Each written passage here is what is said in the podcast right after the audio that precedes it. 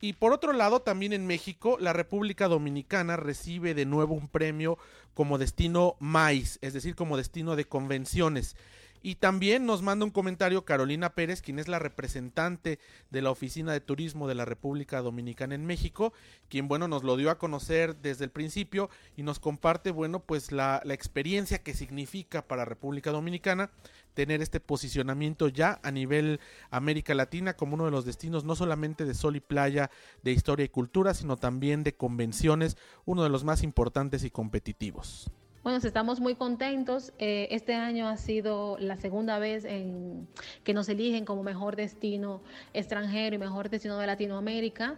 Y en esta ocasión fueron los meeting planners y los suplidores de servicios para eventos eh, más de congresos, convenciones, que nos nominaron y votaron por nosotros, evaluando nuestra calidad en los servicios, limpieza, higiene, eh, calidad, precio y demás. Entonces estamos muy contentos porque cuando te nominan y votan por ti, es porque al final eh, nuestro mensaje está llegando y es lo que nos interesa, tener más grupos em, de mexicanos en República Dominicana.